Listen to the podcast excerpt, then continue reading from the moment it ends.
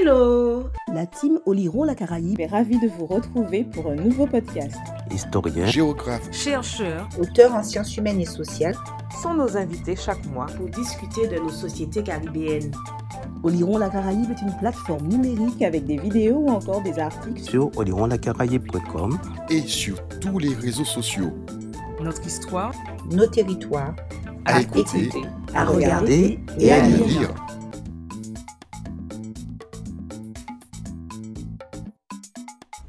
Hello, c'est Elsa de la team Oliron la Caraïbe et ce mois-ci, j'ai l'honneur d'introduire un podcast un peu spécial. Une fois n'est pas coutume, Elisabeth de la team Oliron la Caraïbe va aujourd'hui vous raconter une histoire, celle de la bataille de Vertières. Je vous souhaite une bonne écoute.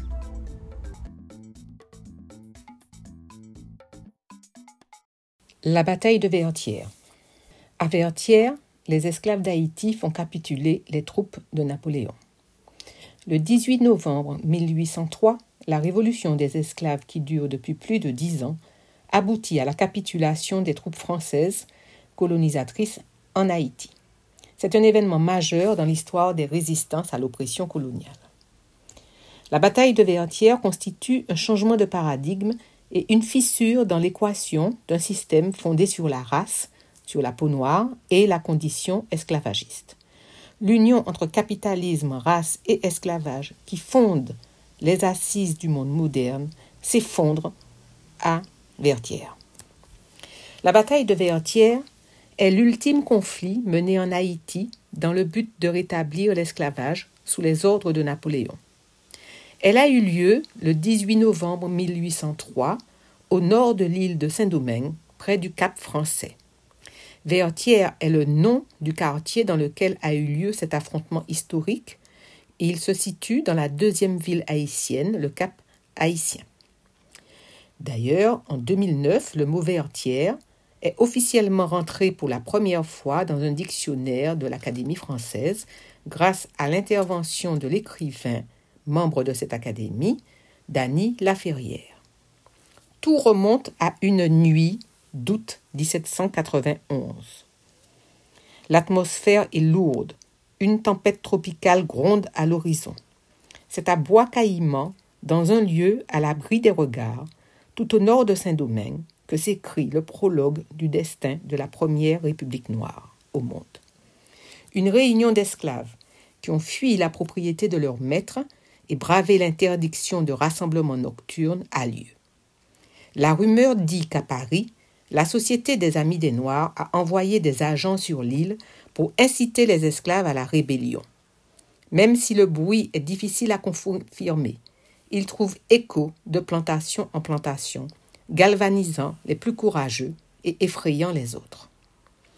Pour beaucoup d'historiens, cette cérémonie est considérée comme le mythe fondateur de la nation haïtienne, première nation des Amériques noires. En d'autres termes, le point de départ de la guerre d'indépendance des esclaves africains qui s'est déroulée sur le continent américain. De Bois Caïman, peu de souvenirs précis restent. Une cérémonie vaudou, un pacte sacré, une promesse de se venger de l'homme blanc esclavagiste. La transmission du récit autochtone, génération après génération, achève de transformer l'événement en légende et ses héros en martyrs. Bookman, Jean-François, etc. Au début de cette première révolte des Noirs, ils seront tués, pendus, poignardés, exhibés pour dissuader leurs frères de poursuivre. Nous sommes à la fin du XVIIIe siècle. La France fait partie des premières puissances coloniales mondiales. Elle connaît les débuts de la Révolution française et l'avènement d'une période nouvelle avec bientôt la création de la Première République en 1792. En parallèle, la vie internationale est animée par le commerce triangulaire qui est à la base de l'économie mondiale. Organisé entre l'Europe, l'Afrique et l'Amérique, il s'agit d'accroître les richesses de l'Europe à travers la déportation d'hommes depuis le continent africain vers le continent américain où ils seront réduits à l'esclavage pour faire fructifier les matières coloniales comme le sucre, le café, le cacao, le coton et le tabac. L'un des principaux acteurs de ce commerce est la France. Elle possède de nombreuses terres, Saint-Domingue, la Martinique, la Guadeloupe. Mais sous l'impulsion des mouvements révolutionnaires qui ont lieu en Europe à la fin du XVIIIe siècle, des échos se font ressentir dans les colonies. Après la cérémonie du bois caïman, la révolte des esclaves à Saint-Domingue aboutira en 1791 à l'abolition de l'esclavage, proclamée d'abord à Saint-Domingue en 1793, puis à Paris à la Convention en 1794. Leur chef, Toussaint Louverture, après s'être rallié au pouvoir, est nommé général et poursuit son action en chassant les troupes anglaises venues en renfort des colons blancs. Ensuite, il gouverne l'île réunifiée de façon très autonome vis-à-vis de la France. Aux quatre coins de l'île, d'autres figures émergent de cette cérémonie mi-vaudou, mi-politique, parmi lesquelles ce Toussaint qui n'est pas encore l'ouverture. Il va être amené à jouer un rôle majeur dans l'histoire du pays. D'autres leaders vont tirer parti, deux ans après Bois Caïman, des conséquences de la Révolution française. La France est affaiblie aux Antilles par les invasions britanniques et espagnoles, et c'est ce contexte opportun qui convainc l'ouverture, lui-même ancien esclave, et son bataillon de rejoindre les troupes espagnoles combattre les Français. D'un point de vue géopolitique, Saint-Domingue était la colonie la plus importante pour la France. Elle attisait toutes les convoitises.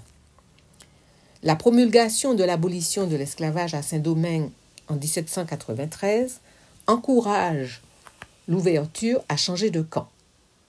La confirmation de cette abolition en 1794 lui permet donc de s'opposer victorieusement aux Espagnols en tant que général, puis général en chef des armées françaises de Saint-Domingue. En 1798, Toussaint Louverture signera le traité d'évacuation de l'île par les Espagnols et par les Anglais. Il promulguera une constitution où il s'autodésigne gouverneur à vie de Saint-Domingue et proclame l'autonomie du territoire en 1801. Mais c'était sans compter la détermination de Napoléon Bonaparte de conserver la pleine possession de son empire. En 1802, ce que l'histoire retiendra comme l'expédition Leclerc, du nom du général envoyé par euh, Napoléon pour gouverner la colonie française, à savoir une troupe de 25 000 hommes, envoyée à Saint-Domingue pour contrer le pouvoir de l'ouverture rétablir l'esclavage et arrêter l'auto-proclamé gouverneur. Il sera conduit à Brest, puis au fort de Joux dans le Jura, où il va mourir en détention en 1803. Il ne connaîtra jamais l'indépendance de son pays. Malgré cette arrestation, la guerre perdure sur l'île. Parallèlement, une épidémie de fièvre jaune décime une large part des soldats français qui font la loi à Saint-Domingue le général Leclerc y succombe.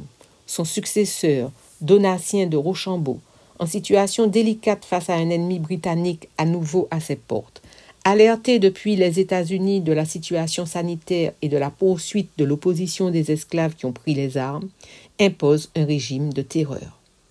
Noyades, pendaisons, bûchers, crucifixions, toute la panoplie des inventions meurtrières de l'humanité est devenu le pain quotidien de Saint-Domingue, selon le professeur Philippe Girard. C'est ce durcissement dans le traitement des Noirs et dans l'intensification des représailles contre d'anciens esclaves qui précipitera la fin du règne français. Et ce sera des mains du lieutenant de l'ouverture, Jean-Jacques Dessalines, qui s'est retourné contre l'allié d'un temps que viendra la victoire. Les pères fondateurs ont fait une lecture pertinente à l'époque, analyse Aline Louis Hall. Le contexte favorable a été compris. Il ne fallait rien négliger pour nuire à la France, même les alliances de circonstances. C'est donc aidé de la 9e brigade, commandée par François Capois, dit Capois la mort, et du soutien logistique des Britanniques que Dessalines ordonne l'assaut du fort de Vertières dans le nord où sont retranchés les derniers soldats français encore vivants. Au bout de quatre tentatives, rythmées au cri des En avant, en avant, et diligentées par la féroce détermination des assaillants, que l'affrontement tournera à l'avantage des futurs haïtiens et à la capitulation de Rochambeau et des troupes françaises. C'est la fameuse victoire de la bataille de Vertières. Au moment de la proclamation de son indépendance, le 1er janvier 1804, Haïti, surnommée aussi la perle des Antilles, est une île prospère et riche. Pour la France, la colonie la plus riche du monde, perdre cette colonie est difficile à accepter, d'autant que les projets d'expansion en Amérique étaient directement liés à la possession de Saint-Domingue. Suite à ce désastre, Bonaparte se détourne définitivement des questions coloniales. La question stratégique et la prospérité de la colonie de Saint-Domingue devaient lui permettre de développer aisément en Amérique un, empire.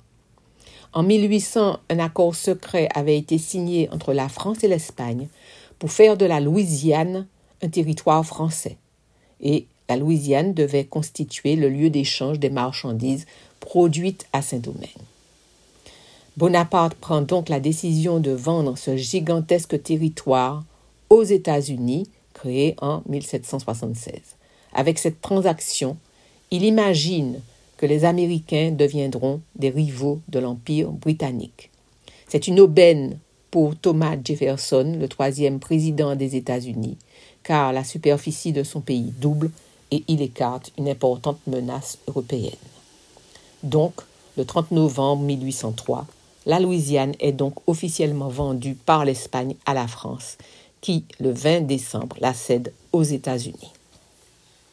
L'indépendance de Saint-Domingue, rebaptisée Haïti, proclamée le 1er janvier 1804, a mis donc un terme aux ambitions coloniales dans cette partie du monde.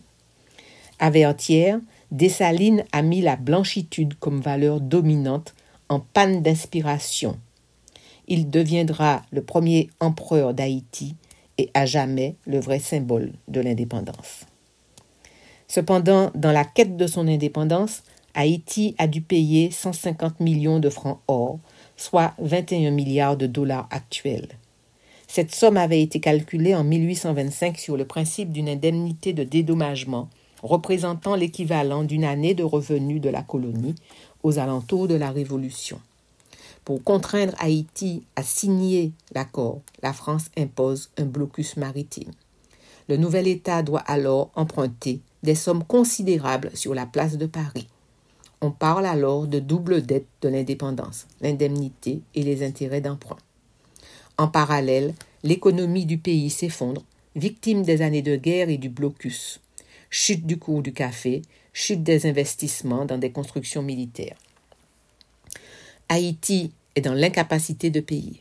Finalement, en 1838, un accord est trouvé pour réduire l'indemnité à 90 millions, soit 17 milliards d'euros actuels, une dette qui sera soldée en 1883.